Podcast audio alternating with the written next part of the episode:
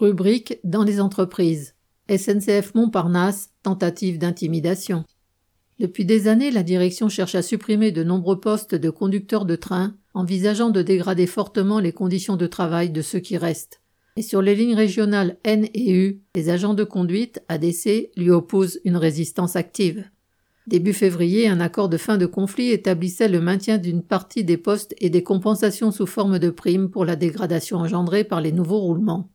Mais après plusieurs jours, la direction a envoyé des demandes d'explication, premier niveau de sanction qui consiste à répondre par écrit à un courrier de la hiérarchie, aux agents ayant participé aux grèves.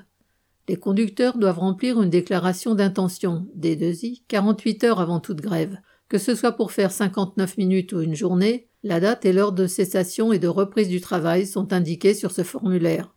Or, les conducteurs ont des horaires de travail chaque jour différents, et plusieurs agents de Montparnasse, après s'être déclarés en grève de 59 minutes en début de service, ont vu à la dernière minute leur journée être modifiée par la commande du personnel. Par exemple, un ADC déclaré en grève de 8h à 8h59 recevait soudain une nouvelle commande pour une prise de service à 15h. La direction voulait tout simplement qu'on fasse grève pendant les repos.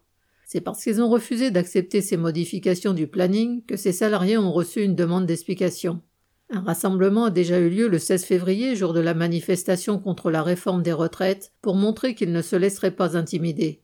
Plusieurs participants ont d'ailleurs fait le lien entre la dégradation des conditions de travail, l'esprit revanchard de la direction et la réforme des retraites. Pas question d'obéir au claquement de doigts. Correspondant Hello.